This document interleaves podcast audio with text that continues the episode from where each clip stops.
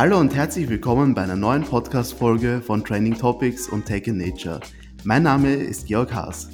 Der in diesem Jahr außergewöhnlich heiße Summer in the City zeigt, wie wichtig Maßnahmen sind, um Städte angesichts der Klimakrise nicht zu Hitzeoasen verkommen zu lassen. Besonders vielversprechend sind hier begrünte Fassaden von Häusern, bei denen Pflanzen wie natürliche Klimaanlagen fungieren. Das Konzept funktioniert aber auch bei Dächern und genau in diesem Bereich ist das Wiener Startup Plantica aktiv. Bei uns zu Gast ist heute Mathieu Lebranchu, der Gründer von Plantica. Hallo Mathieu, herzlich willkommen im Podcast. Hallo Georg, danke für die Einladung. Ja, freut mich, dass du da bist. Als erstes könntest du unseren Zuhörerinnen und Zuhörern kurz erzählen, was macht Plantica genau? Ja, wir haben ein modulares Dachbegrünungssystem entwickelt für Blech- und Ziegeldächer. Im Prinzip haben wir die Dachbegrünung nicht neu erfunden, sondern wir haben den Anwendungsbereich erweitert und zwar extrem erweitert.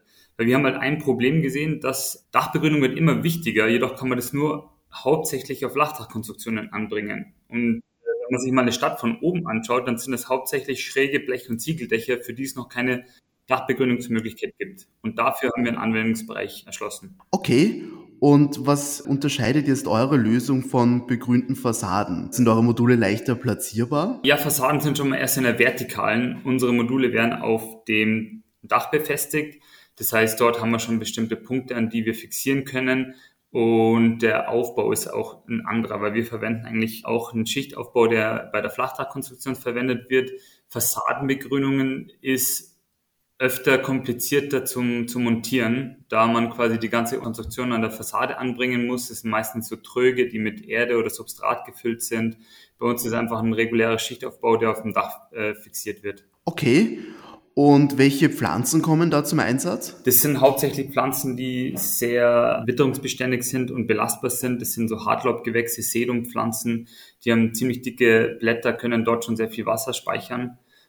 Genau. Und wie wartet man diese Pflanzen dann? Muss man die gießen oder ist das automatisiert?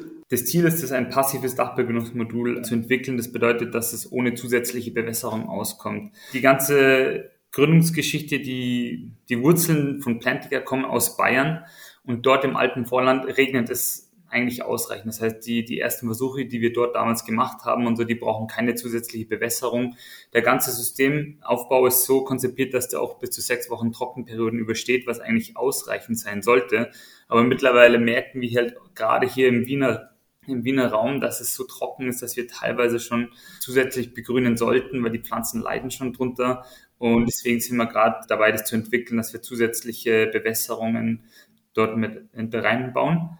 Und äh, wegen der Wartung, das Ganze ist ja so ausgelegt, man kann ziemlich schlecht auf dem Dach spazieren gehen. Das heißt, die Wartung sollte eigentlich so gering wie möglich sein. Und jedes die Dachbegrünung muss man einmal im Jahr warten, dass man halt schaut, ob da, ob das nicht irgendwo falsch reinwächst oder so oder wie die Vitalität der Pflanzen ist. Und im Zuge dieser Wartung wird dann ein Langzeitdünger noch draufgestreut und das heißt, es bedarf nur einmal im Jahr einer Wartung. Mhm, verstehe. Und wie stark ist dann der Kühleffekt eurer Module? Der Kühleffekt, das ist eigentlich ziemlich relativ, weil es kommt darauf an, auf was beziehen wir uns? Ähm, wenn wir sagen, okay, wir nehmen die Umgebungstemperatur, dann wird es schwer zu messen, was genau unser Impact ist.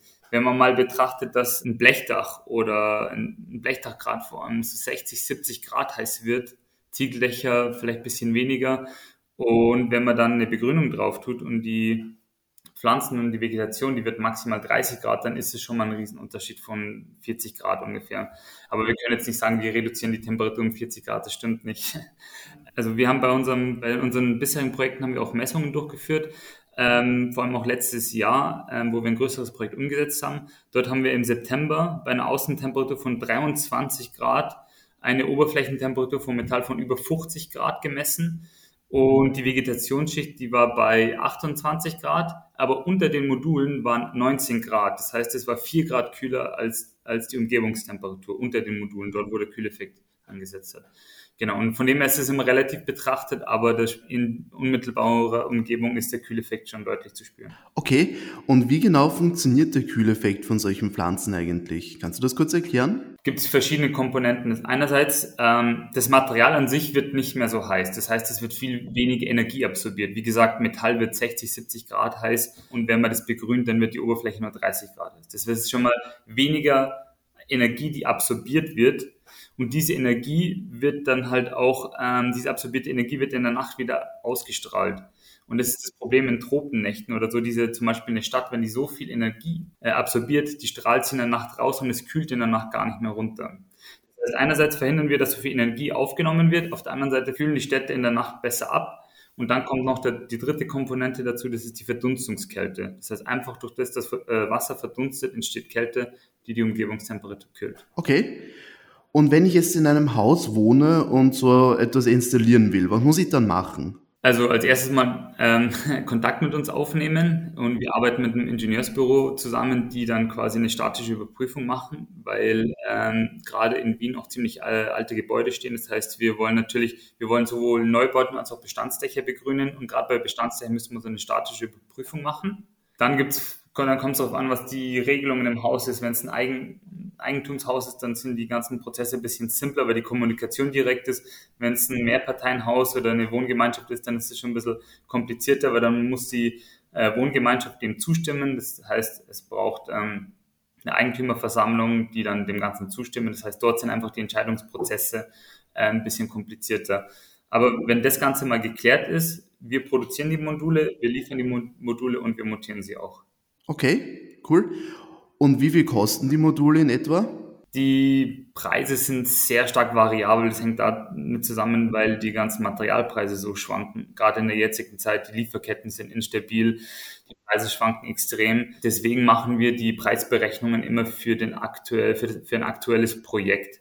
Ein Beispiel kann ich da geben, zum Beispiel die Aluminiumwanne, aus denen wir die äh, Wannen produzieren die hat vor eineinhalb Jahren 40 Euro gekostet, mittlerweile kostet die über 160 Euro.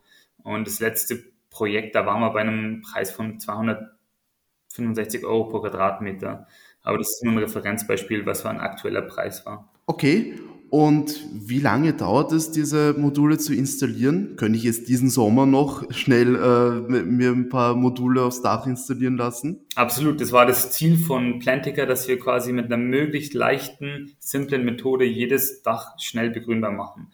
Das heißt, die Module können wir jederzeit produzieren und die Montage, die erfolgt dann in ein, zwei Tagen. Ah, okay, das ist schnell, ja. Wie seid ihr eigentlich auf die Idee gekommen zu, zu dem Konzept? Tatsächlich aus einem praktischen Hintergrund. Also mein Vater ist Dachdecker und Spengler. Ähm, der ist seit fast 40 Jahren selbstständig und äh, ist halt berufsbedingt sehr viel auf Dächern unterwegs. Und äh, seine Hauptaufgaben sind halt so Spenglerarbeiten, Dachdeckerarbeiten, aber auch Abdichtungen für Flachdachkonstruktionen. Im Zuge dieser Abdichtungen hat er auch dann ähm, Flachdachbegrünung gemacht. Und genau dort in der Arbeit ist, er, ist ihm halt bewusst geworden, man kann eigentlich nur einen geringen Teil der Dächer begrünen. Alle Blechdächer, alle Ziegeldächer sind nicht begrünbar. Wieso eigentlich? Mhm. Und das war quasi der zündende Gedanke, mit dem sind wir dann in die Werkstatt gegangen, haben uns überlegt, wie könnte man das ändern. Und das war so der, der Grundgedanke, wie es zu Plantiger gekommen ist, ja. Mhm. Und wo habt ihr eigentlich überall schon eure Module eingesetzt? Wer will da vor allem eure Module haben bis jetzt? Genau, angefangen haben wir in, in Bayern, dort wo mein Vater herkommt und wo er seine, seine Werkstatt hat. Das heißt, die ersten Projekte waren dann dort im Bekanntenkreis und die nächstgrößeren waren dann in München. Und seitdem, also nochmal kurz vorweggegriffen zu der Geschichte, die Idee von Plantiger gibt es schon vier, viereinhalb Jahre. Das ganze System ist auch schon patentiert und ich habe dann meinen Vater damals immer Druck gemacht, er soll sich mehr auf, ähm, auf diese Idee konzentrieren. Und der war jedoch mit seiner Selbstständigkeit so eingebunden, dass er nie die Zeit gefunden hatte, das umzusetzen. Und äh, durch Corona hatte ich ein bisschen mehr Zeit, habe das dann vor eineinhalb Jahren in die Hand genommen. Und da ich in Wien lebe, haben wir das Ganze dann halt in Wien gegründet. Und dort haben wir auch gesehen, dass die Startup-Community eigentlich ideal ist, um so ein Projekt umzusetzen. Und auch das Thema ist so wichtig, dass wir bei den verschiedensten Magistraten in der Stadt sofort zu Terminen kommen. Aus dem Grund haben wir äh, Plantiker in Wien gegründet und seit eineinhalb Jahren setzen wir die Idee, die schon ein bisschen länger existiert, in Plantiker um. Und im Zuge dessen haben wir jetzt dann auch die ersten Projekte in Wien bereits umgesetzt. Das heißt, unser erster Auftrag war bei einer Firma, die heißt Oben auf. Mhm. Die sind spezialisiert für den Ausbau von Dachgeschossen und die waren in der Hinsicht der perfekte Early Adapter. Wir haben eine E-Mail dorthin geschickt, kurz angerufen, dann haben, war, sind wir sofort auf ein großes Interesse gestoßen, haben eine Vorstellungsrunde gemacht und im zweiten Termin hieß es dann, wir probieren es einfach aus. Sehr cool. Na, da seid ihr sehr am Puls der Zeit mit eurer Idee, weil wir gerade einen sehr, sehr heißen Sommer erleben, der zeigt, wie stark sich die Klimakrise wirklich auswirkt und wie vor allem in Städten sie die Lebensqualität beeinflussen kann. Absolut, ja. Genau, jetzt wollte ich fragen, genau wegen, wegen dem. Reichen begrünte Häuser aus, um die Städte vor Hitzewellen zu schützen? Was lässt sich da ansonsten noch machen? Also ich bin jetzt kein Wissenschaftler, der das so irgendwie quantifizieren kann, aber ja, je mehr Begrünung, desto besser. Ich meine, die Ursache dafür, dass wir so viel Hitze haben, in der Stadt ist ja quasi die Stadt an sich. Das heißt, es kommt zu einem Effekt, der heißt Heat Island, also die Hitzeinseln. Und es ist eben, es kommt eben daher, dass die ganzen Materialien, aus denen die Stadt besteht, die ganze Energie von der Sonne absorbiert. Und diese äh, wird dann halt wieder abgestrahlt und in der Stadt hat man bis zu 12 Grad höhere Temperatur als im umliegenden Raum. Das heißt, die Stadt an sich führt schon dazu, äh, zu dieser Hitze. Weil eben so viele Flächen versiegelt werden, weil äh, Bäume gefällt werden, weil es keine Vegetation mehr gibt. Das heißt, man braucht generell wesentlich mehr Begrünung in der Stadt, um das zu bekämpfen.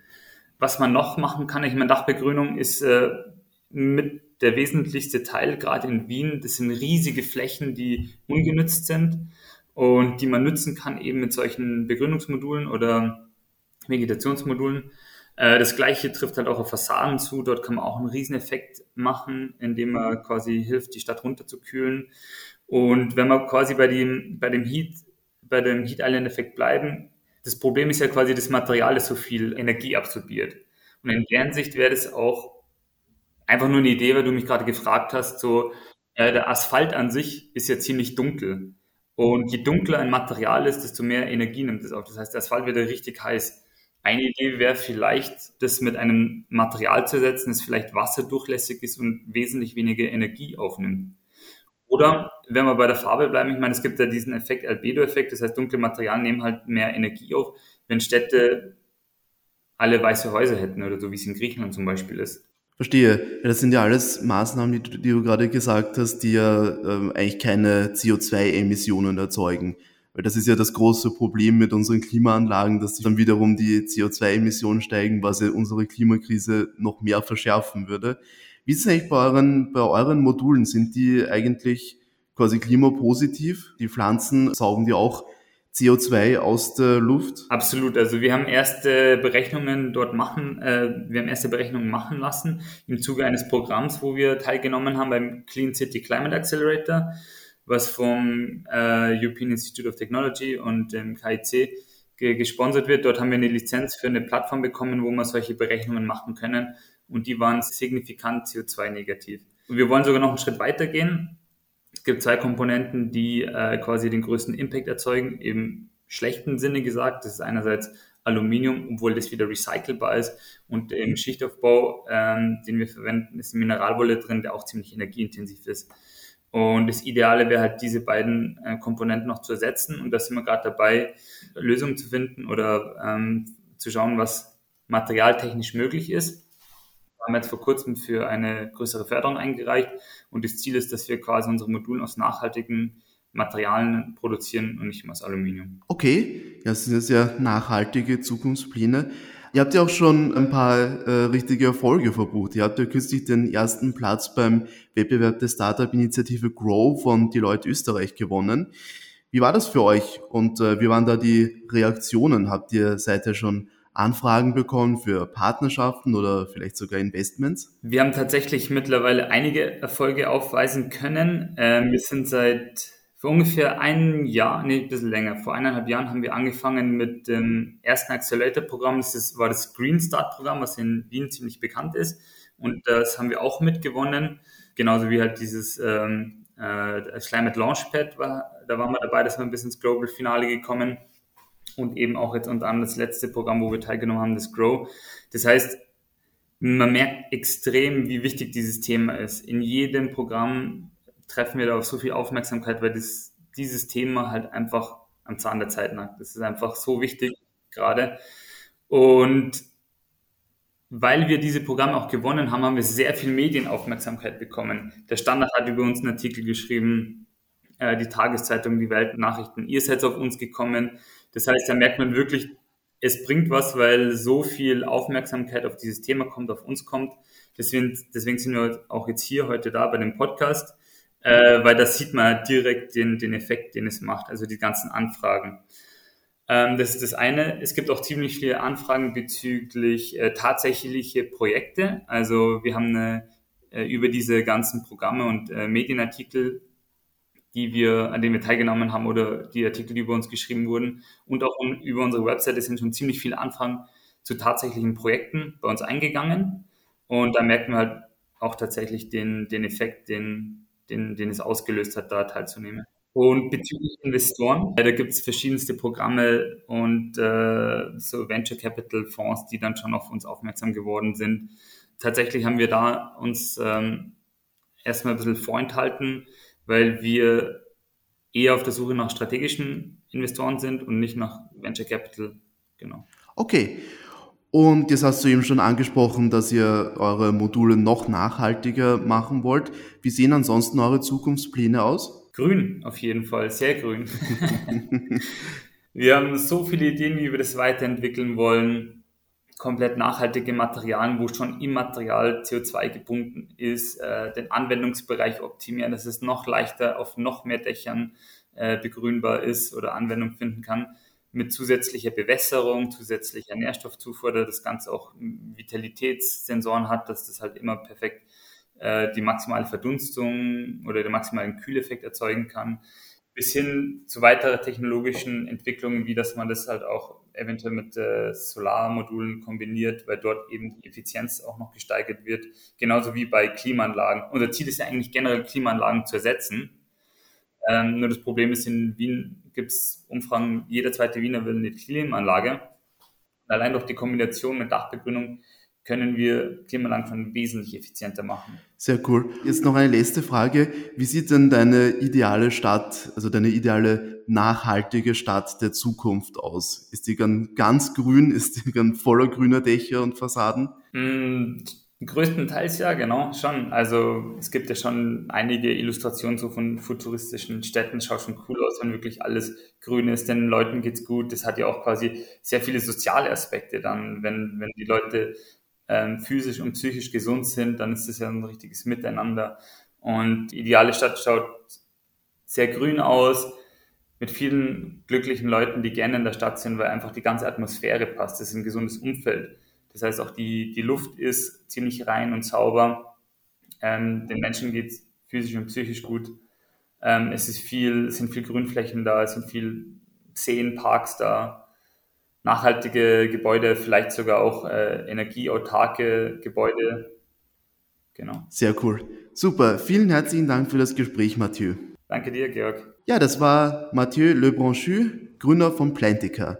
Damit sind wir zum Ende dieser Podcast-Folge gekommen. Vielen Dank fürs Zuhören und schaltet auch das nächste Mal wieder ein, wenn wir spannende Gäste bei uns im Podcast begrüßen dürfen.